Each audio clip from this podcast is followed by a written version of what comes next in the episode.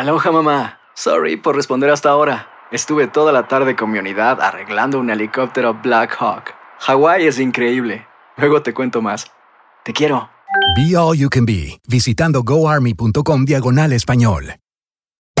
Hacer tequila, Don Julio, es como escribir una carta de amor a México. Beber tequila, Don Julio, es como declarar ese amor al mundo entero.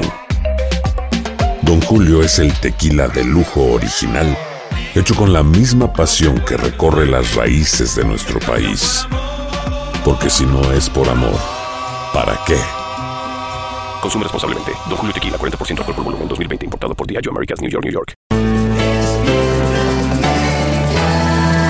Bienvenidos al podcast con los mejores momentos de Despierta América.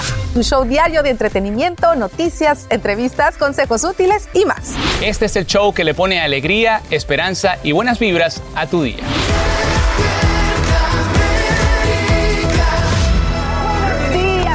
Es Despierta América. Muchas gracias por amanecer junto a nosotros. Compañeros, buenos días. Oigan, Buenos hoy es el día de traer a los hijos al trabajo.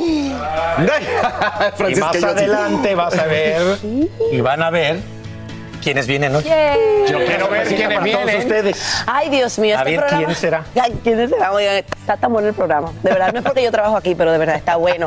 Hay muchas exclusivas y también confesiones que harán el día de hoy titulares. Además, más adelante aquí en Despierta América, mire, tenemos una convocatoria para que tu mamá llegue como invitada a esta casa. Así que, ojo pelado, no te lo puedes perder. Eso, y también vamos a estar muy bien informados con las noticias que ya Sacha tiene preparados para todos. Y quiero contarles, esta mañana la administración Biden enfrenta nuevos obstáculos para eliminar el título 42. Es que en horas de la noche un juez federal emite una orden de restricción temporal que le impide cancelar de manera gradual esa regla de salud. Esto mientras legisladores republicanos exigen la renuncia del secretario de Seguridad Nacional Alejandro Mayorkas, quien comparece hoy por segunda vez ante el Congreso. Edwin Pitti tiene todos los detalles de esta polémica en vivo desde Washington, D.C. Edwin, buenos días. ¿Qué tal, Sacha? Muy buenos días para ti. La Casa Blanca amanece temporalmente con las manos atadas y es que ya los tribunales confirman esa sentencia de esta Corte Federal en Luisiana que les prohíbe ponerle fin a la política de título 42 a partir del 23 de mayo. Pero a pesar que ellos van a acatar esta orden, siguen adelante presentando el plan a través del Departamento de Seguridad Nacional. Por eso en las últimas horas el secretario Alejandro Mayorkas comparece ante el Congreso y explica parte del plan diciendo que están controlando la situación en la frontera, lo que por supuesto provocó fuertes críticas por parte de los republicanos. Aquí parte de lo que ocurrió. Mr. Secretary, you have repeatedly lied. You've lied to Congress and you've lied to the American people when you said that the border is secure. And so, my question to you, Mr. Secretary, are you testifying as you sit here today that the southwest border is secure? Yes, I am, and we um, are continuing to work to make it more secure. El plan de la Casa Blanca, Sacha, incluye 20 páginas de un reporte por parte del Departamento de Seguridad Nacional y busca acelerar varias cosas, las deportaciones y también los juicios para las personas que pidan asilo en la frontera, pero además, por supuesto, buscan contratar muchísimo más personal para lidiar con la gran cantidad de personas. Estamos hablando de miles que podrían llegar al día a solicitar asilo entre la frontera de México y Estados Unidos. Sacha. Edwin, y esta candente audiencia entra en su segundo día hoy cuando Mayorkas testifique ante el Comité Judicial de la Cámara Baja. ¿Qué se le cuestionaría ahí? ¿Qué nos puedes adelantar? Sacha, las preguntas el día de hoy puede que se enfoque más en la parte judicial porque es precisamente en ese comité donde comparece Alejandro Mayorkas el día de hoy. Puede que el enfoque sea ampliamente sobre la legalidad constitucional del plan que la Casa Blanca está implementando para lidiar con esta posible crisis en la frontera. Se espera, por supuesto, que se sigan adelante con líneas partidistas, los republicanos criticándolo fuertemente y algunos demócratas defendiendo la agenda del presidente Joe Biden. Pero el real reto que tiene Mayorkas es convencer a los críticos de aprobar los fondos que él necesita para que su departamento pueda funcionar y cumplir con esa misión de lidiar con todo lo que está pasando en la frontera. Vuelvo contigo, Sacha. Edwin Pitti, te agradecemos por brindarnos estos nuevos detalles en vivo desde Washington, D.C.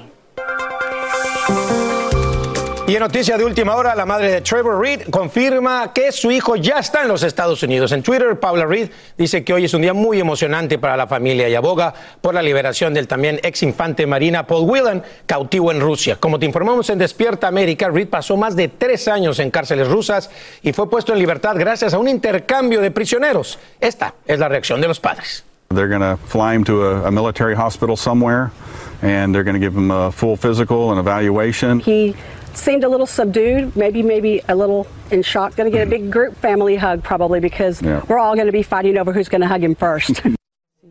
Al menos dos estadounidenses siguen encarcelados en Rusia. Paul Whelan, acusado de espionaje, y la estrella del baloncesto femenino Britney Griner por cargos relacionados con drogas.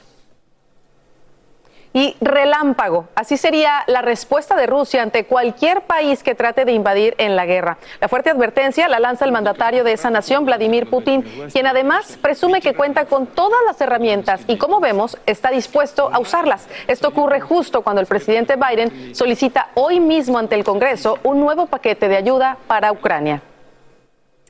Y quiero que te fijes bien en los próximos tres sospechosos que verás a cuadro, porque serían los presuntos responsables de secuestrar al bebé recién nacido en San José, California.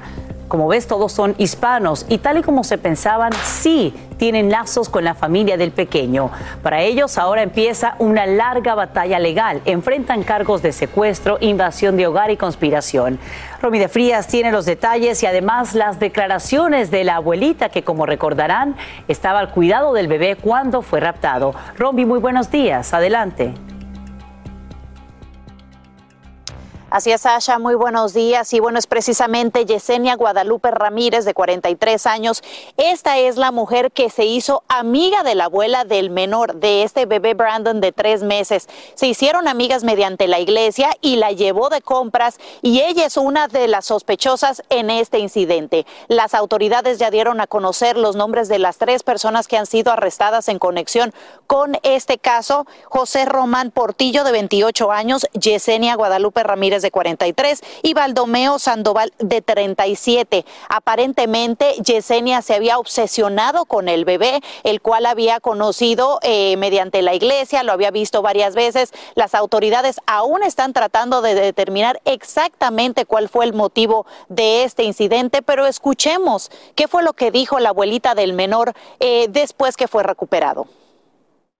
Gracias a Dios estamos con un final feliz y fue una experiencia tan dura que no, nunca me lo podía esperar. Eso yo a nadie se lo deseo. Fue tan tremendo de que yo solo sentía la muerte. Y bueno, Yesenia Guadalupe se habría llevado a la abuelita del menor de compras. Ella la trató de convencer de utilizar unos cupones que ella tenía de Walmart para comprarle cosas al bebé. Y en las imágenes se ve a uno de los sospechosos con el bebé. Esta es toda la evidencia que están usando las autoridades ahora para realizar su investigación. Por su parte, se dice que la madre del menor está traumatizada por el incidente, que ella, bueno, en algún momento pensó que había perdido a su bebé. Esa es toda la información que les tengo desde Los Ángeles, California. Romy de Frías, regreso con ustedes al estudio. No, no, no, debe ser una situación eh, de agradecimiento, de confusión y hasta de incertidumbre para la mamá, porque qué duro, ¿no? Se abren a conocer a otras personas y esto es lo que sucede. Romy de Frías, gracias por brindarnos estos detalles en vivo desde Los Ángeles. Y ahora sí, vámonos con un redoble, por favor, de tambores. Vientos, Minilo, vientos. Ahí le va. Es que esta noticia sí lo merece. ¡Hay ganador del Powerball! Sí, esa es la buena. La mala no soy yo, ni tú, ni nadie de los de aquí alrededor. solo un boleto, solo un boleto se llama los 473 millones de dólares. Y ya sabemos que está en Arizona. O sea que si estás en Arizona, no seas así. Si me estás escuchando, comparte, compadre, comparte o comadre. Los números ganadores son 11, 36, 61, 62, 68, el Powerball del número 4 y el Powerball Play del número 2. Quien tenga ese billetito puede recibir el dinero en partes o en un pago único, en efectivo. Ya de- deducidos los impuestos, ¿de cuánto creen? 283 millones de dólares. Nada mal. Así que miren, yo me conformaría con, con- con uno que le acertó a cinco bolitas en Indiana de un millón de dólares. Yo tengo que revisar los míos, yo me conformo con, con cinco dólares ahora. Pero para que no se sientan tan mal, todos somos ya, nos ganamos la lotería. Tenemos muchas bendiciones. Para que no se sientan tan mal, hay que ver las cosas por el lado amable. Vamos con ustedes. Oigan, pero miren, Ay, tengo que contarles esto, señores, porque es que el COVID-19, Raúl Ye- Chef, sigue haciendo de las suyas. Mírenlo ahí. Juan Luis Guerra, señores, mi compatriota, ha dado positivo al COVID, por lo que se ve obligado, atención a los fanáticos, a posponer la presentación que tenía pautada para este sábado en la ciudad de Miami. Vamos a escucharlo. Este video es para informarles que esta mañana por malestares del cuerpo decidí hacer una prueba del COVID y salió positiva, razón por la cual nos vemos en la obligación de posponer nuestro concierto que teníamos para este 30 de abril en el FTX Arena. La nueva fecha será el viernes 13 de mayo. Pedimos excusas por los inconvenientes que esto pueda causarles pero seguimos con muchísimos deseos de volver a verlos y de continuar la fiesta. Sanos en el nombre de Jesús. Un fuerte abrazo y bendiciones. Amén. Amén, Juan Luis. Sanos en el nombre de Jesús. Y ahora pregunto en esta casa, ¿quién tenía tickets para ir a ver a Juan Luis Guerra? Nosotros. Tenemos que esperarnos ahora hasta el 13 de Pero a mayo. Juan- a Juan Luis todo se le perdona. Exactamente. No cabe duda que es difícil aceptar que estamos comenzando el tercer año desde que el COVID llegó a nuestras vidas, familia, pero pronta recuperación para el ídolo dominicano Juan Luis Guerra. Y ahora la pregunta es... No me diga que los médicos se, fueron. Oh. Romariel, ¿está lloviendo café en el campo o otro tipo de lluvia? Café no, pero sí está la lluvia bastante presente al centro de la nación en este momento. Muy buenos días, compañeros, y buenos días para todas las personas que están, por supuesto, en sintonía con Despierta América. Tenemos un sistema de tormentas que se está formando en el oeste del país y que continuará moviéndose hacia el este, esto trayendo episodios de lluvia y nieve para el norte de las rocosas y el norte de las planicies. Tan- conforme vaya avanzando este sistema, se va a ir fortaleciendo y como ven ustedes ya, ya hacia el día de mañana, viernes, tendríamos unas, eh, eh, un sistema bastante sólido al norte de la nación. Pero tenemos en este momento actividad de lluvia justamente al centro de las planicies y al oeste de Oklahoma. Ven ustedes cómo se están dando estas tormentas acompañadas de descargas eléctricas y también están hacia el sur del área de los grandes lagos. Esto va a traer como consecuencia viento fuerte, la caída de eh, granizo y también hay la posibilidad de formación de tornados. Por otro lado, tenemos en el estado de Maine esas tormentas costeras que son cortesía de, un, de una baja presión que se encuentra aquí y la caída de nieve para esta zona va a ser importante porque tendremos hasta 5 pulgadas posiblemente de acumulados. Continúen con más de Despierta América. When something happens to your car, you might say,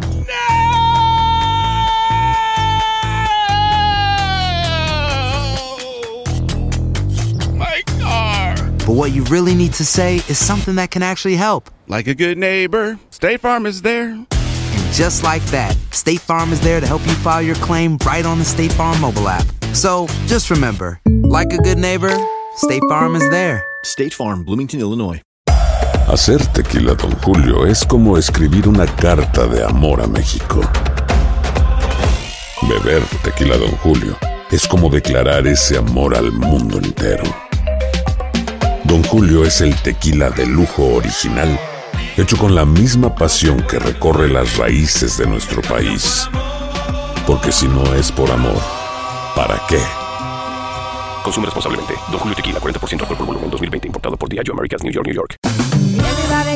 Ya regresó la venta para amigos y familiares de JCPenney, con 30% de descuento extra por toda la tienda. Esos son ahorros por encima de nuestros precios ya bajos. Ven con tus amigos y familiares y ahorren en grande. Y recuerda, el Día de los Padres es el 16 de junio. Y en JCPenney puedes encontrar el regalo perfecto, desde ropa, calzado, artículos de cuidado personal y más. JCPenney, vale la pena. Cupón válido del 3 al 9 de junio en selección de estilos. Aplican exclusiones. Detalles en la tienda jcp.com. Alegra tu día y mantente informado con lo mejor de Despierta América. Y te cuento que hoy mismo Moderna le pide permiso a la FDA para utilizar su vacuna contra el COVID-19 en niños menores de 6 años. Como sabemos, hasta ahora las dosis de Pfizer son las únicas disponibles para proteger a este grupo. Y la solicitud llega un mes después de que la farmacéutica señalara que su régimen de dos inyecciones genera una protección inmunológica en los más pequeños comparable a lo de los adultos jóvenes. Y esta mañana, pues el doctor Anthony Fauci aclara que la fase aguda de la pandemia ha terminado en Estados Unidos, pero no la pandemia en sí. Esto ocurre horas después de decir en una entrevista que la pandemia había culminado en al menos este país y estas imágenes nos llegan ahora desde China, donde el gobierno impone medidas drásticas en Pekín para controlar el aumento de los contagios.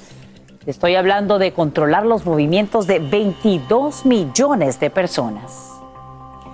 Y en horas de la noche, fiscales colombianos deciden no apelar el fallo de una jueza en Bogotá, quien se pronuncia a favor de no archivar el caso contra el expresidente Álvaro Uribe. Ahora el exmandatario tendrá que responder ante la justicia por garcos de fraude procesal y soborno de testigos. Lo paradójico es que Uribe renunció a su asiento en el Senado para ser investigado por la Fiscalía y no por la Corte Suprema de Colombia. No tiene validez el referendo revocatorio convocado por el presidente de México, Andrés Manuel López Obrador. Esa es la decisión que acaba de anunciar el Tribunal Electoral debido a que el proceso de revocación de mandato no alcanzó el 40% de participación que exige la Constitución mexicana. Además, los jueces lo califican como un acto fallido de democracia y afirman que funcionarios públicos cometieron diversas irregularidades. En una esquina, la recesión lanza fuertes golpes y en la otra está la Reserva Federal que trata de frenar el aumento de los precios. ¿Quién está ganando esta batalla en el ring de la economía? Bien, por ahora nuestros bolsillos son los más afectados. La incertidumbre que rodea la invasión rusa de Ucrania provoca una caída en las acciones de Wall Street esta semana. La venta de nuevas casas también disminuye y todo está más caro. Desde Washington DC, Pablo Gato nos dice qué recomiendan expertos debemos hacer desde ya ante lo que algunos dicen podría ser una recesión aguda. Las próximas subidas de tipo de interés por la Reserva Federal debido a la alta inflación ha hecho que bancos como Bank of America adviertan sobre una potencial recesión. El Deutsche Bank afirma que esa recesión este año o el año entrante podría ser profunda. Otros bancos disienten, pero si hay recesión, ¿qué consejos dan los expertos a la población que aún tiene varios meses para prepararse? Pues ahí lo, diría, lo más importante con diferencia es evitar el desempleo. Si hay recesión, habría despidos laborales, así que conservar el trabajo es vital. ¿El segundo consejo? Para protegerse, caso de que acabe sin trabajo, o sea, acabe perdiendo un puesto de trabajo, es crucial intentar ahorrar, ¿no? Para que pueda sobrevivir un tiempo sin eh, el nivel de ingresos laborales normales al, que está acostumbrado. Es decir, a apretarse el cinturón y solo gastar en lo necesario. Para el tercer consejo debe ponerse a investigar ahora. Si usted paga impuestos, también tiene derecho a ciertos beneficios. ¿Qué programas de ayuda social le podrían beneficiar si pierde un puesto de trabajo? No espere a perder su trabajo para saber cómo puede encontrar asistencia del gobierno, como por ejemplo por desempleo. Esté preparado y conozca todos los pasos a seguir para obtener esa ayuda. El cuarto consejo. También cómo podría conseguir un puesto laboral alternativo. Eh, intentar, empezar la, la búsqueda de trabajo cuanto antes. En otras palabras, si pierde un trabajo, tener otro para que al menos le llegue una fuente de ingresos constante. Los expertos también aconsejan no acumular deudas de tarjetas de crédito con intereses muy altos y si puede, páguelas por completo.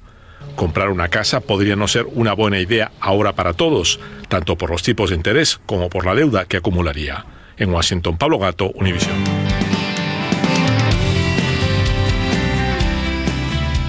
Bueno que están con nosotros. Miren, ahora durante esta semana de primavera es el momento perfecto para comenzar a pensar, buscar y aplicar para los trabajos que pueden ocupar durante los meses del verano. Para darnos las claves de cómo y dónde buscarlos, acompaña en estos momentos Silmarí Padín. Silmarí, buenos días, ¿cómo estás? Muy bien, ¿y tú? Y te digo Silmarí es Sulmarí, te digo, siempre te digo Silmarí es Sulmarí, ¿cómo estás? Muy bien, muy bien. Oye, corazón, tenemos varios jóvenes que están ahí listos para hacer preguntas que quieren saber con respecto a los trabajos, pero antes de pasar con ellos, quiero que rapidito me digas cómo los podemos ayudar en su búsqueda de trabajo para el verano. Bueno, lo primero es que tienen que hacerlo ya. No esperemos a junio, no esperemos a agosto, no, empecemos ya porque en este momento muchas empresas ya están definiendo y decidiendo lo que necesitan y el que pica antes y se levanta temprano y lo resuelve antes lo va a lograr. Muy Aparte bien. de esto, es importante que, como vemos en pantalla, definan bien sus metas, porque no es lo mismo buscar trabajo para ahorrar dinero que buscar trabajo para eh, desarrollarte en tu carrera profesional. Eh, y pues diferentes, existen diferentes carreras que te pueden interesar, entonces eso tiene que estar muy claro. Tienes que analizar tus redes sociales, tanto quiénes están en tus redes como qué estás comunicando en tus redes. Mira cosas que si tus empleados, esas personas que están buscándote para trabajar, pueden ser comprometedoras, es mejor que las elimines y existen personas en tu red que te pueden ayudar a encontrar trabajo. Luego está que te organices bien, porque buscar trabajo en sí mismo es un trabajo. Tener una anotación, una lista de qué trabajo estás buscando, con quién hablaste, los números de teléfono. Y además, si quieres conocer un poco de una profesión, todavía no sabes en qué, qué te quieres desarrollar en tu carrera, puedes ser un voluntario de una empresa, porque a veces no tienes toda la experiencia del mundo para ese trabajo, pero como voluntario ellos están dispuestos a entrenarte y a desarrollarte. Muy y bien. por último está esa hoja de vida clásica que todos necesitamos. Y también puedes hacer un vídeo en tus redes sociales contando tu historia, qué haces, qué estás buscando, porque los vídeos también ayudan muchísimo, que es como una hoja de vida. Muy bien. Mira, vamos a ir con la primera pregunta. Viene desde San Antonio, Texas. Hay una joven allí que quiere preguntarte algo. Adelante. Hola, soy Ana Margarita y soy de San Antonio, Texas. ¿Me podrían dar tips para mejorar mi resumen y para conseguir trabajo en el verano? A ver, ¿qué le puedes decir? La primera cosa es que en la hoja de vida es bien importante que se identifiquen al puesto de trabajo y que tú vas, casi siempre tiene unos requisitos. Y esos requisitos te pueden ayudar a tener palabras claves que tú incorporas dentro de tu resumen. Porque muchas empresas utilizan unos sistemas de robots, de programación, que ya están identificando esas palabras claves. Algunas que estamos viendo ahora mismo en pantalla son clásicas dentro de lo que son los puestos de trabajo. Pero yo recomiendo que si no sabes cuáles son esas palabras claves que están buscando, que también haga una búsqueda en internet de saber eh, qué tipos de palabras pueden estar buscándose de acuerdo a ese puesto al que tú vas. Muy bien, vamos con la próxima pregunta que nos llega de Ventura, California. Hola, mi nombre es Coral Rodríguez y soy de Ventura, California. ¿Cuáles son algunas páginas que puedo usar para buscar trabajo en verano? Adelante, Sulmarí. Bueno, ahí tenemos, eh, tenemos varias. Eh, tienes a las páginas tradicionales eh, como Indeed, Career Builders. eh, creo que me van a poner en pantalla también pueden poner algunas eh, para nosotros. Eh, de cómo, de dónde están eh, Seek Recruiter, Monster.com, existen varias. Eh, de hecho, cuando tú pones en el internet looking for a job o buscando un trabajo, vas a ver muchísimas que se van a activar inmediatamente para que tú busques. Muy bien, Sulmarí. Bueno, ahí están todas las preguntas respondidas por parte de Sulmarí para todos los jóvenes que están en búsqueda de ese trabajo tan importante para primavera y luego verano. Gracias, Sulmarí, por haber estado con nosotros esta mañana. Placer. Que tenga feliz día. Vamos con los chicos y los deportes. Y que si hubo deportes el día de ayer a través de, Univisión, poco, TUDN y todo de lo demás. todo Y VIX, poco. por supuesto, también por VIX. Y bueno, comenzamos con la Liga de Campeones. A ver, La a ver, papá. miren, ¿Cómo el estuvo? Villarreal encerró, eh, se encerró en el, en el Anfield y aguantó dos torpedos del Liverpool. Nada más dos, de Nada milagro. más dos. Uno en su propia puerta por Estupiñán y otro de Sadio Mané. Dejaron temblando al conjunto español que ahora apela al milagro en la vuelta. Pues Sí, que pero este todavía está vivo, ¿eh? Todavía está vivo el Eh. Villarreal. Bueno, y en un amistoso en Orlando que no pasó absolutamente nada. Par de roscas ante Guatemala, México, en un examen que sirvió pues para casi nada, la verdad. La verdad que convocados del tricolor pues llevaba un equipo ahí, dicen que experimental, versión más juvenil, no pudo destacar ante el eh, combinado centroamericano. Digamos que el sub-20, pero no, no marcaron. Miren, nos vamos a la NBA. Giannis Antetokounmpo marcó 33 puntos y 9 rebotes y los Bucks de Milwaukee, campeones defensores, superaron 116 a 100 a los Bulls de Chicago para rematar la serie de primera ronda en 5 partidos. ¿Y contra quién van? Ajá, bueno. Contra mis Celtics. Bueno, y por último, mire esto. Debutante cubano Joan López. Y esto no pasa nada, que sí estuvo muy bien, el lanzamiento, rozándole, y de repente, le re- ahí estaba todo bien, ¿no? Y de repente lo que quiero que vean es lo que pasa después. Mira, mira. Ahí está. Y ahí empieza. Empieza el altercado, que me estás pegando, que está. Y ahí le tira la cara. y dice así. Y se arma la rebambaramba, papá. El, el traca-traca. El chiqui-chiqui. Entraron hasta los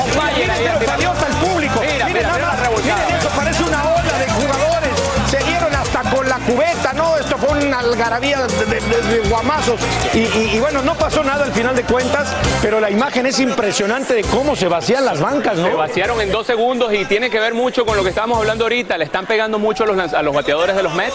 Se han ido ya lesionando un par incluso. Pero del otro lado de la distancia que hay al Del final que del está en el campo, en el claro. out- hasta allá, eh, para venir hasta acá, para agarrarse a los guamazos, esta imagen es impresionante y bueno, pues por supuesto es que tirar a la cara ya es Mucho más peligroso. agresivo. ya cuando ¿no? van al rostro ya se molestan los jugadores Por y supuesto. comienzan con estos altercados. A ver qué sucede. ¿Estamos listos, Calmados. Juanca, ¿estás tranquilo quieres que sigamos hablando? Hay dos cosas que son absolutamente ciertas. Abuelita te ama y nunca diría que no a McDonald's. Date un gusto con un Grandma McFlurry en tu orden hoy. Es lo que abuela quisiera. Barapapapa. En McDonald's participantes por tiempo limitado. Regresó la venta para amigos y familiares de JCPenney, con 30% de descuento extra por toda la tienda. Esos son ahorros por encima de nuestros precios ya bajos. Ven con tus amigos y familiares y ahorren en grande. Y recuerda, el Día de los Padres es el 16 de junio. Y en JCPenney puedes encontrar el regalo perfecto, desde ropa, calzado, artículos de cuidado personal y más. JCPenney, vale la pena. Cupón válido del 3 al 9 de junio en selección de estilos. Aplican exclusiones. Detalles en la tienda jcp.com. Tres ganadores. Cada uno de ellos se ha ganado 200 millones de pesos. A la familia Pérez, Uriarte y Ortiz se les cumple el sueño. Prométeme que el dinero nunca te va a cambiar. Te juro que siempre voy a ser ese hombre del que tú te enamoraste. Pero con la suerte, también llegan los problemas. Lástima que van a perderlo todo. Golpe de suerte, de lunes a viernes a las 8 por Univisión. Yo soy Carla Martínez. Estás escuchando el podcast de Despierta América. Aún estaba viva cuando cayó en una fosa con agua. Ese es el último dato que revelan en torno a la muerte de la joven Devani Escobar en Nuevo León, México. La fiscalía también publica nuevos videos donde el estudiante aparece caminando sobre la llamada carretera de la muerte y luego ingresa al motel en el que apareció su cuerpo. Y el misterio aumenta al escuchar este dato. Una investigación indica que su cuerpo no tenía agua en los pulmones, pues la cisterna es poco profunda e incluso ella habría alcanzado a pararse en el interior de la misma. Escuchemos lo que nos dice una de las amigas de Devani. y él me regresa la llamada hasta las 8.35 de la mañana. Las fallas en la búsqueda de Devani provocan el despido de al menos dos funcionarios de la fiscalía. El taxista que la llevó hasta el que sería su destino final sigue siendo una pieza clave para entender todo lo que pasó. Por eso en instantes tenemos sus últimas declaraciones y lo que dicen otras amigas de la joven. Y si quieres conocer a las futuras estrellas de la Liga del Fútbol Americano, del NFL, puedes ir hasta Las Vegas. O tranquilito, velo en tu casa, en el televisor, porque a partir de hoy comienza una verdadera fiesta de selección en esa ciudad por contratar a los jugadores universitarios que van a usar esos vistosos cascos que tienen en pantalla. El llamado Draft de Las Vegas se conoce también como la fábrica de ilusión y atrae a miles de visitantes por primera vez en dos años, durante los cuales se realizó de manera virtual por la pandemia, ahora va a ser ahí en persona, pero mire nada más, este es el futuro de varios universitarios para convertirse en las verdaderas estrellas del fútbol profesional. qué emoción Imagínate para la emoción. porque esta- estas Sí, decisiones cambian la vida sí, a todos. sí. Estás esperando la llamada del dueño del equipo y, y están todos los familiares, los hijos y se emocionan, las llamadas son increíbles. Es y como te es- aceptan en la universidad. exacto, Sí, pero imagínate, esto te cambia la vida eh, de un día para otro. Que viene con un buen contrato. Exactamente. el dinerito. Y con buena información sobre el tiempo viene nuestra querida Romariel Olé. A esta hora hay polémica por una nueva iniciativa del gobernador de Texas, Greg Abbott. Ahora el líder republicano está pidiendo donaciones para financiar los viajes de inmigrantes en autobuses hasta Washington, D.C. Para eso habilita una página en su sitio web y dice que las contribuciones pueden hacerse mediante cheques y tarjetas de crédito. Abbott se niega a revelar a cuánto asciende el costo para los contribuyentes por su controversial programa. Ya es oficial, en California presentan una ley ante el Congreso para reducir la semana laboral de cinco a cuatro días y por el mismo sueldo. Si esta legislación es aprobada, convertiría al Estado Dorado en el primero que reduce las horas de trabajo de 40 a 32 horas semanales. Y si el trabajador se queda más tiempo, entonces la empresa tendría que pagar horas extra. Esto suena muy bien, pero lo más seguro es que muchos no descansarían ese día extra, sino que se buscarían otro trabajo para completar su salario. Y ya hay quienes dicen que además podría tener un impacto negativo en varios comercios. Esta mañana autoridades mexicanas investigan el enfrentamiento mortal en una planta de cemento en el estado de Hidalgo. Al parecer, hombres armados irrumpen en el lugar y abren fuego contra los trabajadores. Este tiroteo deja casi una decena de fallecidos, numerosos lesionados y varios vehículos quemados. Eduardo Meléndez nos dice en vivo desde la capital mexicana qué es lo que piden ahora los líderes de la cooperativa Cruz Azul. Eduardo, buenos días. Sasha, a todos muy buenos días. Pues pensaría la gente que se trató de un eh, eh, enfrentamiento entre grupos delincuenciales, entre cárteles rivales, pero no fue así, como bien lo refieres, es un enfrentamiento entre dos grupos de una misma empresa, de la empresa cementera, una de las más grandes de nuestro país. El resultado fue de ocho personas muertas, once lesionadas, muchos de ellos de gravedad, que por supuesto también su vida corre peligro mientras están siendo atendidos en distintos hospitales. ¿Qué es lo que ocurrió? Bueno, bajo el amparo de la noche, un sujeto, eh, grupos armados, cerca de 200 o 300 se especifican, llegaron a estas instalaciones, lucharon contra sus compañeros que se encontraban de turno, que se encontraban trabajando y bueno, quemaron vehículos, dispararon en infinidad de ocasiones y este el resultado de los ocho muertos. Importante destacar que lo que están exigiendo quienes se encuentran de momento en la cooperativa Cruz Azul es que haya vigilancia y explican parte de los motivos de estas agresiones. Escuchemos. Y a través de la violencia, el grupo de disidentes que encabezan José Antonio Marín y Víctor Manuel Velázquez han buscado, insisto, reiteradamente, a través de las amenazas, tomar por la fuerza las instalaciones Son tres hechos violentos, Sasha, los que se han registrado en al menos dos años, así que las autoridades deben tomar cartas en el asunto. Por ejemplo, ahora si se suspenden de manera definitiva las actividades en esta cementera, serán 25 mil las familias afectadas que, bueno, no tendrán manera de llevar sustento a sus casas, por eso están pidiendo la intervención de las fuerzas federales. Sasha. Eduardo, y sabemos que esta mañana varias personas están detenidas en conexión con estos disturbios. ¿Quiénes son? ¿Qué se sabe de ellas? En efecto, son al menos nueve personas que fueron detenidas por la policía que debemos señalar, pues llegó prácticamente una hora después de que inició este enfrentamiento. Pero bueno, son nueve que están bajo investigación. Ahora habrá que determinar si ellos dispararon algunas de las armas de fuego que le quitaron la vida a sus compañeros y eso, por supuesto, que será arrojado por las investigaciones de las que estaremos muy pendientes y de la que estaremos dando cuenta posteriormente. Sasha. Eduardo Menéndez, gracias por brindarnos estos nuevos detalles en vivo desde Ciudad de México.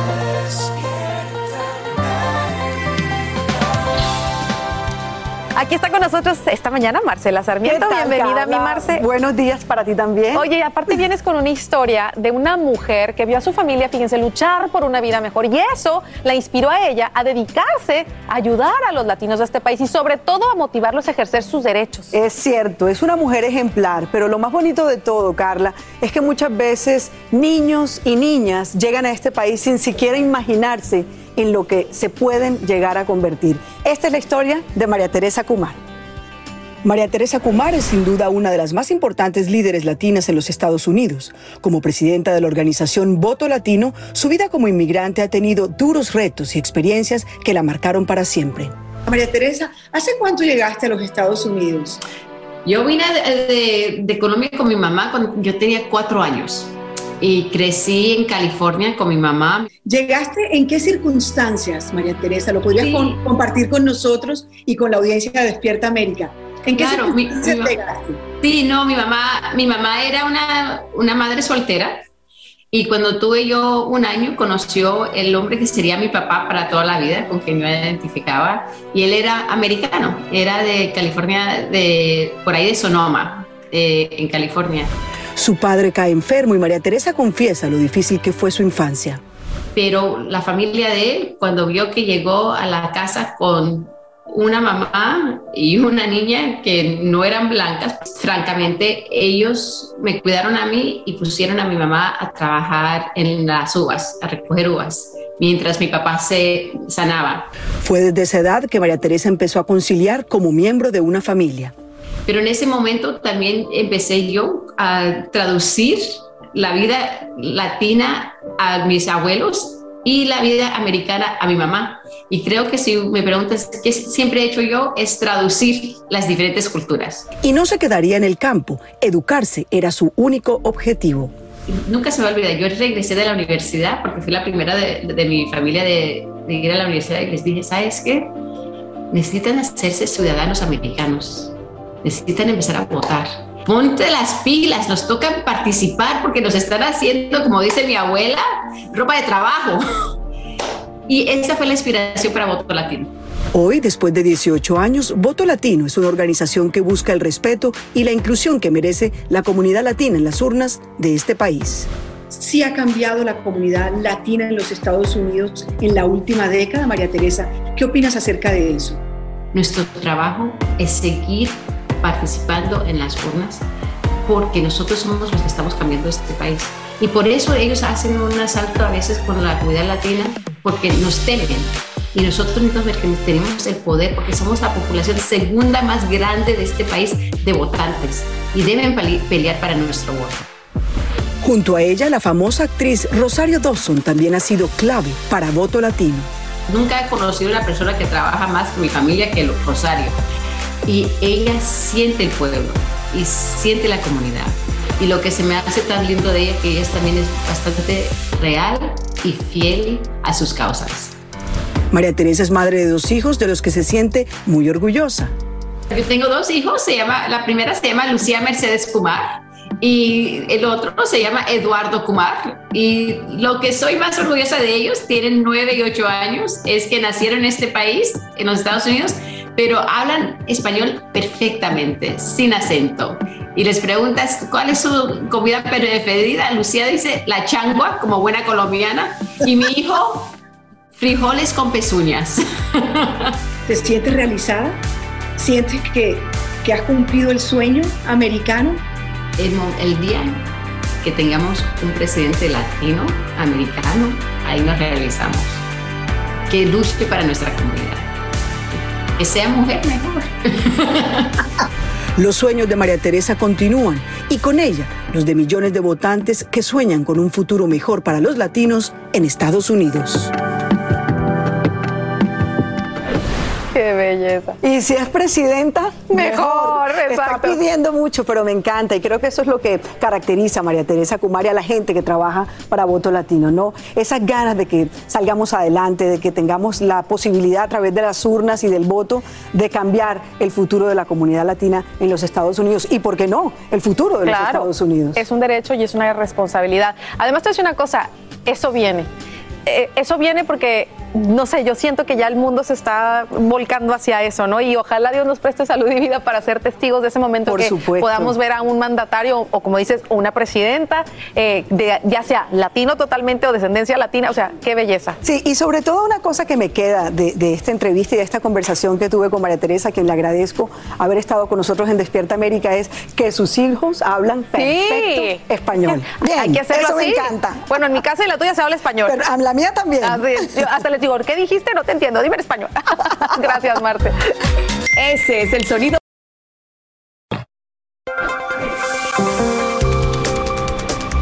Y te cuento que la economía estadounidense se contrae en un 1,4% en el primer trimestre del actual año. Sería el comportamiento más débil desde el comienzo de la pandemia, aumentando el temor a una posible recesión asociada a la inflación y la guerra en Ucrania. Así lo acaban de revelar y aunque consumidores siguen gastando, el Departamento del Comercio confirma que la cifra está muy por debajo del crecimiento anual del 5,7% alcanzado en 2021. Hoy mismo, senadores de ambos partidos inician conversaciones formales sobre inmigración, en lo que sería un último intento por abordar el tema antes de las elecciones de medio término. En vez de discutir una reforma migratoria integral, el grupo debatiría proyectos de ley bipartidistas más pequeños que ya fueron presentados a fin de armar un paquete de medidas que consiga los 60 votos necesarios para avanzar en la Cámara Alta. Oklahoma acaba de convertirse en el primer estado en prohibir con una ley los certificados de nacimiento no binarios. El gobernador republicano Kevin Stitt firma la legislación que impide explícitamente el uso de marcadores de género no binarios en este tipo de documentos. Actualmente, 15 estados y el Distrito de Columbia permiten específicamente una designación de marcador de género fuera de masculino o femenino. Ese número aumentará el primero de julio cuando entre en vigor el nuevo estatus en Vermont. Y una familia de migrantes venezolanos vive una experiencia que jamás imaginó al llegar a Estados Unidos con su mascota. Es que al cruzar la frontera, oficiales le dicen que deben dejarla por cuestiones de ley. Y Angélica González nos cuenta qué pasa después tras este trago amargo. Diez miembros de una misma familia cruzaban la frontera sur por la zona de Eagle Pass. ¿Cuántos años? Siete. Ana Giaritelli, periodista del medio online Washington Examiner y corresponsal del Departamento de Seguridad Nacional, preguntaba. ¿Es tu familia? ¿Es tu familia? Sí, sí, mi hijo confirmando los datos del grupo que después de cruzar el río terminó un tramo caminando. Algo llamó su atención. ¿Cómo se llama?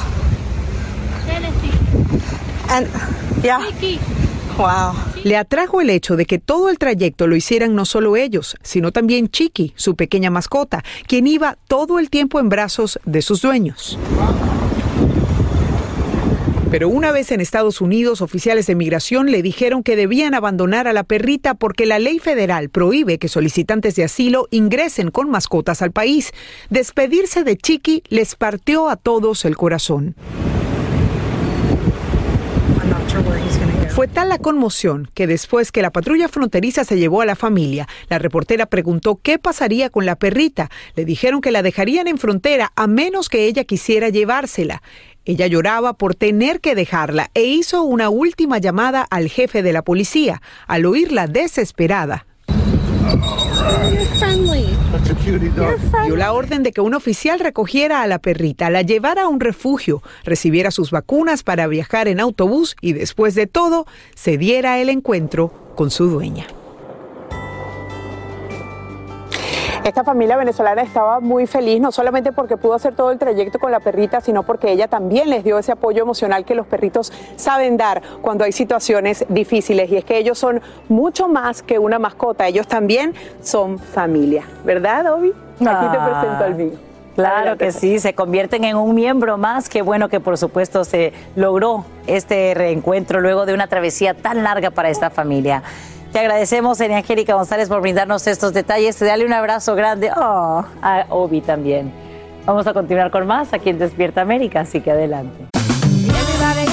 Ya regresó la venta para amigos y familiares de JCPenney, con 30% de descuento extra por toda la tienda. Esos son ahorros por encima de nuestros precios ya bajos. Ven con tus amigos y familiares y ahorren en grande. Y recuerda, el Día de los Padres es el 16 de junio. Y en JCPenney puedes encontrar el regalo perfecto, desde ropa, calzado, artículos de cuidado personal y más. JCPenney, vale la pena. Cupón válido del 3 al 9 de junio en selección de estilos. Aplican exclusiones. Detalles en la tienda jcp.com.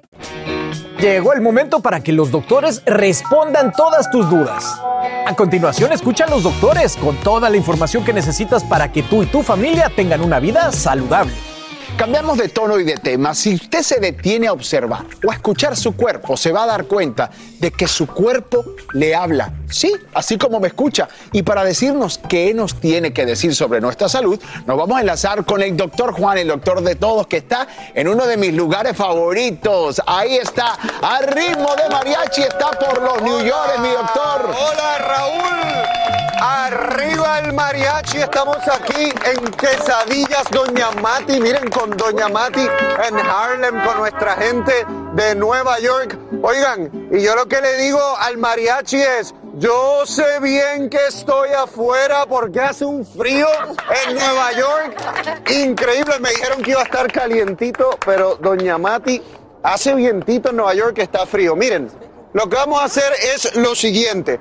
Yo quiero enseñarles aquí a ustedes y quiero enseñarles a todos cómo pueden ser doctores en la casa. Hay cosas que el cuerpo nos dice constantemente que usted lo puede ver y saber si hay algo mal y entonces ahí llamar al médico. Por ejemplo, el primero, pigmentación negra en el cuello. Oigan, chequense la parte de atrás del cuello.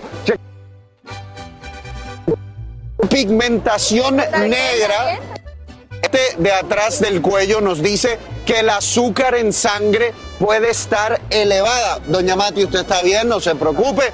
Puede estar elevada el azúcar en sangre si usted ve una pigmentación negra en la parte de atrás del cuello o, por, por ejemplo, debajo de la axila. No se me quiten la camisa que hace demasiado frío. Ese no lo vamos a hacer. ¿Cuál es el santo remedio para controlar el azúcar en sangre? Escuche bien, el nopal. El nopal de México, mexicano, buenísimo, ¿no? Controla muy bien Número dos, todo el mira uñas nos dicen mucho también de nuestra salud. Hay personas que dicen, a mí bueno, desafortunadamente estamos teniendo problema con la señal del doctor Juan. Recuerde, estamos en vivo transmitiendo desde Nueva York. Así que vamos a ver si, si se solucionó, doctor Juan. ¿Me escucha? ¿Usted me escucha bien, doctor Juan? Sí, sí, te escucho, Raúl. Perfecto. ¿Tú me escuchas? Sí, ahora sí, doctor. Es que estábamos perdiendo la señal en ese momento y queríamos reconectar. Adelante, siga usted, doctor. Bueno, Gracias Raúl. Estábamos hablando de las uñas. Cuando usted siente las uñas débiles, eso puede ser un problema de la tiroide. Tienen que verificarse con su doctor la tiroide. ¿Qué puede hacer un, un santo remedio bueno para eso? La biotina. La biotina es una muy, un buen suplemento para fortalecer las uñas y también para esas personas que se le está cayendo el cabello. A mí ya se me hizo tarde para eso, pero para ustedes que no se le ha hecho tarde, la biotina también es muy buena para la pérdida de cabello. Número tres, todo el mundo los párpados, a mirarse los párpados. Hay personas que cuando tienen el colesterol demasiado alto, pueden tener depósitos amarillos en los párpados. Oiga, aquí, a ver, a ver, a ver, déjeme ver usted. No, usted está bien, no tiene. Muy bien, cuando tiene esos párpados demasiado amarillos, eso puede eh, decir que tiene el colesterol muy alto, ¿ok? ¿Cuál es un buen santo remedio para colesterol alto? El arroz de levadura roja, ¿ok? Es natural, el arroz de levadura roja. Seguimos, los ojos. Mírense unos a otros en los ojos o con el espejo. Cuando los ojos, esa parte blanca está amarilla, eso puede ser obviamente un problema del hígado. Cuando la parte blanca está demasiado pálida, eso también puede ser eh, baja la hemoglobina, anemia. ¿Ok? Así que obviamente los ojos también nos dice bastante de eso. Finalmente, este es uno que muchos de ustedes tienen, a ver, las ojeras, las bolsitas debajo de los ojos. Bueno, eso. Mírenla ahí. Ella dice. A ver, usted tiene esa bolsita debajo de los ojos, pero ¿duerme o no duerme o qué le pasa? Duermo a veces muy bien. ¿Cuántas horas duerme? ¿Cuántas horas duerme? Como cinco o seis. Bueno, hay que dormir, hay que dormir siete u ocho horas. Esas ojeras, la causa principal es que las personas no duermen bien, pero hay otras razones. Una de las otras razones pueden ser los riñones. Cuando los riñones no están funcionando bien, se pueden formar esas eh, bolsas negras debajo de los ojos. Y para los riñones, es algo extremadamente importante para cuidarlos. ¿Tomar qué? Y nadie me diga tequila, nadie me diga tequila. Muy bien, doña Mati. El agua, ¿verdad que sí? agua. ¿Cuántos vasos de agua? A ver si usted... Ocho vasos. Wow, muy bien. Usted está, ha estado pendiente al segmento de salud de Despierta América, ¿no? Sí, claro, yo lo sigo ahí. Oigan, pero para ustedes que no están durmiendo bien, un buen santo remedio, tenemos las gomitas de melatonina. Miren, ahí hay gomitas de melatonina. Luis Camilo, no se la podemos dar ahora a la gente que se nos duermen aquí de día. Y el día aquí está frito, pero precioso. Así que para que lo puedan disfrutar, eso se lo toman de noche. Las gomitas de melatonina, eso se toma 30 minutos antes de que usted quiera irse a dormir. La melatonina, acuérdense, es la hormona, ¿no? Que nos regula el sueño. Doña Mati, ¿usted cuántas horas duerme? Yo duermo siete horas. Siete horas, está bien. ¿Alguien duerme menos de seis horas aquí? ¿De seis horas? Oigan, tienen que tener cuidado. Menos de seis horas afecta el azúcar en sangre. Nos hace engordar, nos causa inflamación. Así que, no, no se me rían del hombre aquí, oiga. Aquí tienen, aquí tienen su guitarra que... Aquí hablamos sin rollo ni rodeo. Las noticias más calientes del mundo del entretenimiento y el análisis de nuestros expertos los escuchas en Sin Rollo. Sin rollo. Bueno, arrancamos este Sin Rollo el jueves con un grupo increíble de profesionales de la información. Empiezo por Timmy Asti Rivera, junto a ella la voz de los millennials, mi querida Monse Medina y guapísima vino hoy Lourdes Estefan. Ay, tu Pokémon. Ay, qué linda. Qué amor. Y al otro lado, Gracias, solo Tito. contra el mundo, Giovanni. Por primera Y usted ahí en casita también puede ser parte de este panel. También lo hace a través de WhatsApp. 305-606-1993. Póngame su nombre y de dónde nos escribe para saber hasta dónde está llegando este programa. Oigan, pues hablemos de esto. En medio de lo que muchos han catalogado como el juicio más escandaloso y mediático de la historia, salen pruebas que siguen dejando a todos con la boca abierta. Sí, me refiero a la defensa del actor de Johnny Depp que presentó pruebas que apoyan la versión de que su exesposa mantuvo una relación con Elon Musk, el hombre más rico del mundo, mientras estaba casada. Todo comenzó con el rumor de un supuesto encuentro sexual entre Elon, Amber y una modelo que supuestamente ocurrió después de que estaban separados, pero las pruebas que presentaron ayer, bueno, pues registran encuentros entre el dueño de Tesla y Amber a un mes de estar casada con él. ¡Qué escándalo! No sé ya si el, el juicio, mi Luli, es la noticia, los chismes, ahora están metiendo Elon Musk, es una locura este, este Bueno, sí, definitivamente está acaparando titulares y esto tiene varios días que está pasando desde el 11 de abril. Y obviamente, pues, eh, estas eh, declaraciones que está dando Johnny Depp, eh, ya dadas por su abogado, guiadas por él o por el abogado de Amber, están, pues, de nuevo generando mucha, mucho de qué hablar, mucha controversia. Elon Musk. recientemente se dijo que no va a tener que ir a comparecer en corte. Se había manejado la información de que sí, pero aparentemente no. Y la modelo que estás hablando es Cara Delevingne, que supuestamente pues fue pareja de él en su momento. Y se dice que después que ella, después que Amber Heard terminó con Johnny Depp, ella supuestamente sí tuvo una relación con, con, dicen, con el, el Sí, dueño pero- de Tesla y de Twitter ahora mismo, Elon Musk. Lo, lo interesante y lo único que han podido probar, porque realmente si tuvieron relaciones íntimas o no, eso es la palabra de una persona contra la, otra, porque nadie estaba ahí y los que supuestamente estaban ahí han dicho que no pasó. Lo que pasa que sí que ha habido gente, por ejemplo, en el edificio que, te- que vivía Johnny Depp, que dijo, yo vi una noche entrar al de Tesla y a la modelo, a la top model, con la otra, entonces supuestamente asumimos que dentro hicieron un trío.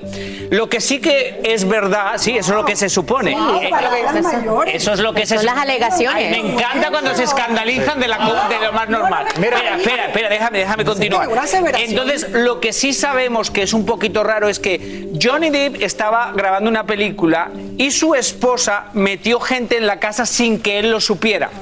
Entonces, si tuvieron relaciones o no, no lo sabemos, pero todos sabemos que cuando estás con una- en una relación y algo está pasando en tu propia casa, te lo dicen, hoy voy a traer unos amigos o algo, y entonces sí que hay algo raro.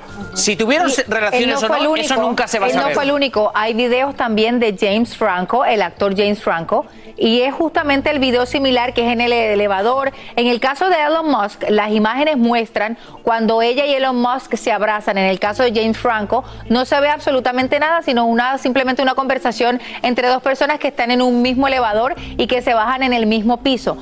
Según Amber Heard, en el caso de James Franco, ella lo que dice es, yo estaba trabajando con él a altas horas de la noche y él vino a mi casa a revisar un guion de algo que estábamos trabajando en ese momento. James pero Franco no es que tenga muy buena, y James Franco no es que tenga muy buena reputación. Además, anda un poco. A mí lo que me parece raro es que yo, perdóname, si es mi casa, yo no tengo que pedir permiso para entrar a nadie. Pero bueno, pero, pero si tienes una pareja, pero si tienes una pareja, le dices que va a venir otra tercera persona a la casa. Es súper tarde en la noche también, ojo. que supuestamente ya Johnny Depp estaba desconfiando de James Franco. No es cualquier persona. Eh, un, dicho, un dicho de las calles. Cuando a las 12 de la noche llega una llamada, no es para preguntarte qué está. es para preguntarte. Memonce, también. Su sabes, el, el, agente que presentó a ambos también declaró que sí, en efecto, había estado con él y que según ella estaba llenando un espacio de soledad porque quería reconciliarse con Depp. Y detalles más grandes aparte de eso, Carlitos, lo que estamos dejando fuera, que sí, mete a Elon Musk, de acuerdo con estas personas que trabajan en el edificio, a altas horas de la noche junto con Cara Delevingne. Pero no solo eso, después de que ella se deja de Johnny Depp, empieza en tabla una relación con Elon Musk. Entonces le agrega demasiado fuego a toda esta suposición que todavía no se, ha eh, no se ha confirmado. Y lo otro que les quiero hablar también es que cuando esto empezó, o sea, le dimos el beneficio de la duda a ella como víctima, como debe de ser. Pero a medida que va saliendo todas estas evidencias, oigan, están circulando videos en donde llega Johnny Depp a la corte y lo empiezan a aplaudir. Incluso hay un hashtag, Justice for Johnny, justicia para Johnny. Era ella y la Pero, eh, Monse, él ha ido logrando de una manera estratégica todo lo que está sucediendo, pero yo pregunto, ¿qué tal que hubiera sido Johnny Depp el que metía a modelos y a gente en la casa en la noche, en la tarde? ¿Estaríamos juzgándolo por eso? Sí, claro, que sí, claro que sí, claro que sí. Pero escúchame una cosa, claro que sí.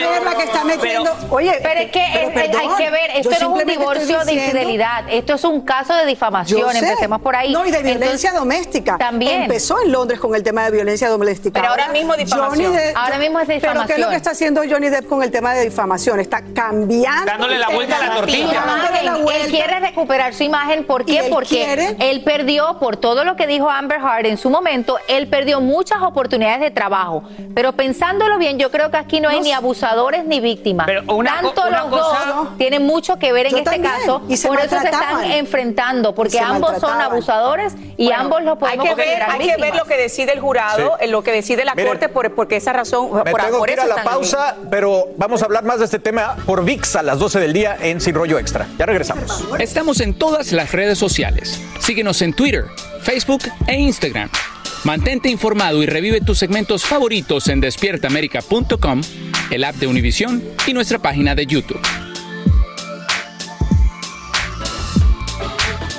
Bueno, seguimos hablando de este tema entonces, Millomari. Este es un tema que eh, está muy apasionante porque, como bien dicen, parecía que primero se iba a ir la opinión pública para ella, pero el, caso ha sido increíble. Johnny Depp ahora se ve tan relajado, haciendo dibujitos en corte. Es que eh, al principio, obviamente, es la época del Me Too Movement, entonces automáticamente la sociedad está con la mujer, que me parece brillante. Muy bien. Así es. Antiguamente hubieran estado con él y ella la hubiera bien una interesada, el Me Too Movement la pone a ella en primera fila. Ahora él, brillante los dos son narcisistas, los dos tienen un movimiento narcisista, pero él brillantemente ha sabido ponerla a ella mal. Ella, que lo estaba hablando con Lourdes, bueno, Lourdes me lo nombró y sí que es verdad, ella se viste como él se ha vestido los días de antes y eso a ella la está haciendo ver como obsesiva. Pero lo La está haciendo ver como una persona un poco le está mostrando un, lado de a ella como oscuro. Pero lo peor fue que presentaron unas grabaciones como evidencia en donde presuntamente ella le dice a Johnny Depp, oye, tú vas a decir que, yo, que tú, eres, tú eres la víctima de violencia doméstica, pero por favor, tú eres hombre, Johnny Depp. ¿Quién te va a creer? Hombre blanco también. Entonces, como que ahí ya tú estás poniendo otra perspectiva y además algo importantísimo, quien pega primero, pega más duro. Ya como él fue el primero que testificó, él le dio la vuelta a todo, esto no se trata de difamación, se trata de, de que tú me abusaste a mí, esa es la idea que la gente tiene. Como él fue el primero que testificó con su abogado, o sea, que le puso todo en bandeja de plata para que él dijera lo que el mensaje que él quería transmitir, como eso fue así, la gente ya se hizo una imagen, se hizo una idea. Lo que queda muy y eso claro, es la ventaja que él tiene. Claro, lo que queda muy claro es que esta relación es más que tóxica, Tóxica. totalmente, y aparte de ello, uno ve eh, en este momento este juicio y ve qué pasaba. La misma época que había estas peleas y las alfombras rojas de Hollywood. En las alfombras rojas lucían maravillosos, Felices. perfectos y como si nada, mientras estaba pasando esto al otro lado. Yo lo que creo es que no tampoco podemos caer en que quién tiene la culpa o quién no tiene la culpa, o quién es machista o quién es mi movimiento Me Too. A mí me parece que aquí lo que hay es una, una cosa muy grave y se nos está olvidando otra cosa, que hay mucho dinero de por medio. Claro. Incluso estos 50 millones que Johnny Depp dijo, si los pierdo los perdí más o menos, pero yo voy a demostrar que tú a mí... No, pero es- este- sí, esta pelea, realmente esta, Esta pelea, pelea- no es de dinero, esta pelea es de reputación. De reputación. Ellos, ellos se han puesto en ese juicio diciendo, Es aquí está mi... y es dinero de por medio, pues son 50 Bueno, te, millones. te garantizo que lo que les va a- lo que Johnny Depp está invirtiendo en abogados es mucho más probablemente de lo que le saque dinero a ella, porque pero luego también ella en lo contrademanda Claro. por 100 millones de Claro, dólares. no O sea, importa, pero es, es el prestigio, Sí, es hay que que los ver- dos sí, están hay que en ver el también- prestigio. De acuerdo. Hay que ver también ahora una hora eh, cuando los terapeutas, los psicólogos de ellos que han hablado, cómo ellos van a tomar eso en corte. La psicóloga y terapeuta de- dijo que ella en el 2015, cuando los atendió como caso de pareja, él era un hombre tranquilo y que ella de alguna manera lo, desenca- lo desencajaba, lo, lo ponía furioso, pero que ambos tenían una relación muy tóxica, que ambos se violentaban a- entre ellos mismos Sí. y Mira- que ella no tiene la capacidad de decir uno era uno era el, el- el violento, Agresor. el agresor y el otro era la víctima. es bien interesante. Yo estaba leyendo esta conversación que presentó el, el agente de ambos, Carino se apellida, y ella le dice, oye, estoy eh, lidiando con este rompimiento y odio cuando las cosas se hacen públicas. Y el agente le contesta, tú ni siquiera lo amabas y me dijiste que solo estabas llenando un espacio con él. Y finalmente le dice, si no quieres que la prensa te aborde, deja de salir con gente tan famosa después de salir con Johnny Depp, porque parece que no My tiene goodness. ningún filtro y estas son las declaraciones que la están haciendo quedar muy, muy mal. Aquí hablamos sin rollo ni rodeo. Tómate la vida sin rollo y escucha lo más picante del mundo del espectáculo en el podcast de Despierta América. Sin rollo. Gracias por escribirnos al sinrollófono. Se prendieron el sinrollófono con ustedes. Miren, me dicen por aquí, buenos días, bendiciones para todos. No victimicen a la mujer, porque así como hay hombres abusadores, también hay mujeres. Y por el caballero, quizás, o por pena, cayó lo que estaba pasando. Yo pienso que si no estás a gusto en una relación y hay señales de abuso, dala por terminada. Alguien más me dice, No yo soy mujer y con base al caso que estoy al tanto, el ser mujer no te exenta de rendir cuentas por las cosas malas que hiciste. Lo que hizo Amber, fuerte, premeditado y todo arroja a eso. Alguien más me dice, Marcela, te equivocas. No solo se juzgaría a Johnny por meter gente a la casa. Al pobre hombre lo cancelaron, casi lo arruinaron. Monse, una cosa es dar el beneficio de la duda a, A ella, todos, pero fue todos, más dale. haberle creído ciegamente. Claro, la violencia de de, la duda. mujer a hombre existe Oye. y debe ser castigada. Oye, el tema de la cancelación, hablemoslo. No, no, la gente no lo ha cancelado como han cancelado a otros actores y a otras actrices. O sea, han sido más fuertes con otras personas que con Johnny Depp. Cuando Johnny Depp se merecería Sí. también Yo que fuera mucho más trabajo, fuerte. tal vez, porque. Ah, trabajo se. Pero, también de creo que hay que ser justos. pronto. En este caso, los dos son culpables. No es ella o él. total. Si lo escuchas bien a todo el mundo, los dos Sí. tienen momentos de abuso uno al otro. Bueno, Sí. gracias, gracias por contestarnos y por sus réplicas aquí en el estudio. Bueno, pues ¿quién creen que vuelve a la carga? Thomas Markle. Ay, Ayer ay, anunció. ay, no, espérense, ay, espérense, ay, que esto les va a gustar. Dice que se va a Inglaterra con maletas para celebrarle a la reina Isabel su jubileo. ¡Qué escándalo! Es una falta de todo. Total, bueno. Lo que ahora están todos preguntándose, ya que Thomas Markle estará allá, ¿Megan asistirá? El señor Markle dice que aspira a reunirse con la reina, quien supongo que cree que es su consuegra, con el príncipe Carlos y conocer a Harry y a sus nietos. Po- eh, Lo que siempre decimos, mi Monse, eh, como familia da pena, pero la realidad es que esto es un circo. Da pena, oigan, este señor como que no entiende por las buenas, no entiende por las malas. Yo no sé qué tiene que hacer Megan para hacerle ya, dejarle entender de que él no es bienvenido en su vida, mucho menos en la de sus hijos. Imagínense todo lo que él le ha hecho, porque esto fue com- comprobado por la, por hasta la realeza, todo lo que ha hecho, cómo ha mentido, cómo ha hecho toda esta patarata de los tabloids y, y cuánto no. Y ahora quiere quiere acercarse a sus hijos. Qué Yo como madre jamás permitiría que una persona así se acercaría a, se acercara a mis hijos. Dentro de, estábamos hablando el otro día que Meghan y Harry han contratado a uno de los mejores publicistas del mundo que trabajó con los Obamas y este es el gran problema que tiene Meghan, porque independientemente que todos sabemos que el padre está un poquito cucu, la gente no entiende que no perdones a tu padre, independientemente de lo que tu padre haga. Entonces, cuanto más escándalos haga el padre, más dolor de cabeza es para Meghan. Y yo asumo, si fuera su publicista, que en algún momento va a tener que hacer como, al menos para el público, que está intentando reaching out, Algo. escribí a mi papá, Un Sí, porque post-it. queda esto claro- la daña muchísimo. No, y queda porque claro que- queda lo claro lo usan que- en, su contra Claro. para decir no ama a su padre y es el hombre que le dio la vida. Pero queda claro, queda claro que, o sea, él no, se ha, no, no ha sido el cariño lo que ha eh, denominado de su padre hacia ella. Yo creo que, el público lo sabe ha quedado claro. Respondiendo a tu pregunta, Carlitos, no creo que ella altere sus planes. Si efectivamente ella quiere ir o es invitada al jubilee de la, de la reina, no creo que ella afecte sus planes eh, porque vaya él ahí. La otra pregunta que yo me hago a la gente, ¿tiene un abuelo derecho de ver a los nietos? Sí. Él lo Sí. critica en Sí. la. Una de las cosas que él dice en esta entrevista, que la entrevista tuve la oportunidad de verla completa, es que él critica a tanto a Meghan como a Harry que no le hayan dado la oportunidad a él de ver a sus nietos. Otra de las cosas también que dice es que él le quiere agradecer personalmente al príncipe Carlos por llevar a su hija en el altar el día de su boda. Oye, Astrid, pero, pero- pero, on Astrid, tú, que tú llegaste a esa pregunta, Astrid, claro. tú lo tuviste enfrente, tú hablaste con él, tú lo conoces. ¿En qué- ¿En dónde le cabe a este señor que puede llegar a tocarle la puerta a la reina Isabel? No entiendo. Bueno, si el día que yo le toqué la puerta a él, él me casi me botó de su casa, me dijo que era trespassing y yo me tuve que ir de su casa, obviamente.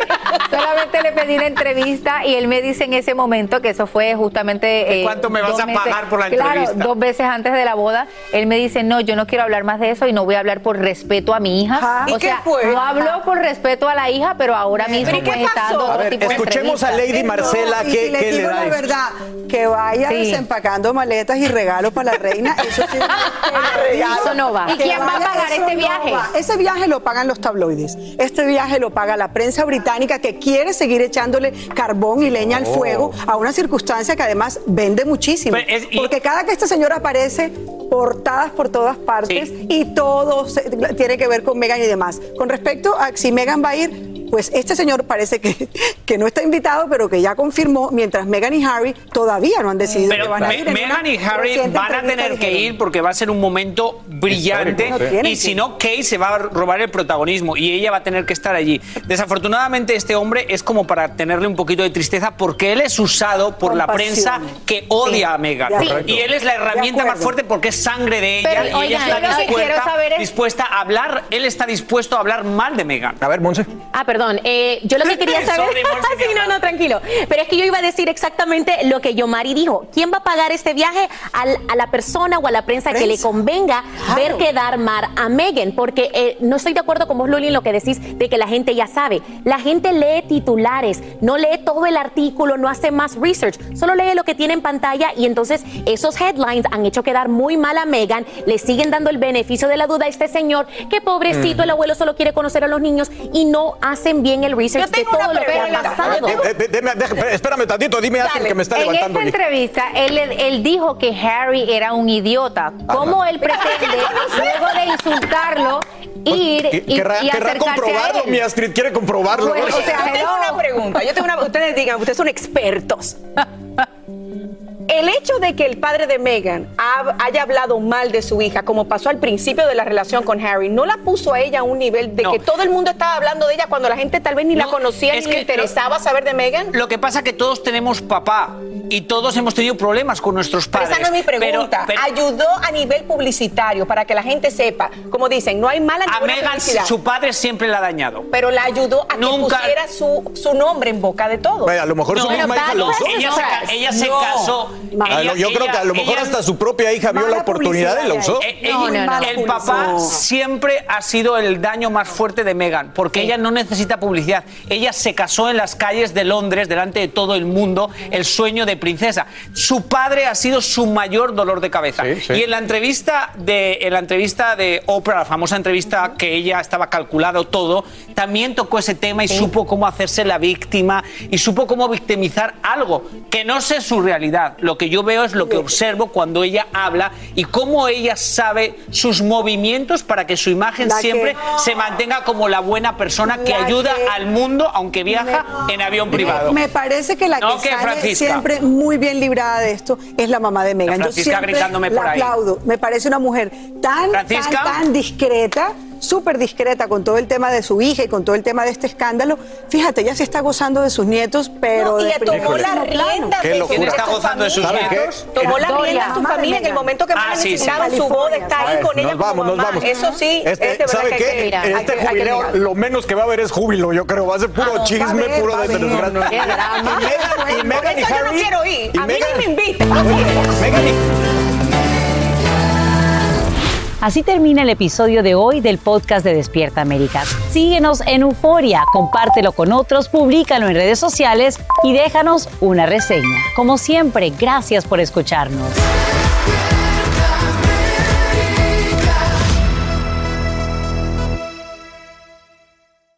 Hay dos cosas que son absolutamente ciertas. Abuelita te ama y nunca diría que no a McDonald's. Date un gusto con un Grandma McFlurry en tu orden hoy. Es lo que abuela quisiera. pa En McDonald's participantes por tiempo limitado. Ya regresó la venta para amigos y familiares de JCPenney, con 30% de descuento extra por toda la tienda. Esos son ahorros por encima de nuestros precios ya bajos. Ven con tus amigos y familiares y ahorren en grande. Y recuerda, el Día de los Padres es el 16 de junio. Y en JCPenney puedes encontrar el regalo perfecto, desde ropa, calzado, artículos de cuidado personal y más. JCPenney, vale la pena. Cupón válido del 3 al 9 de junio en selección de estilos. Aplican exclusiones. Detalles en la tienda jcp.com.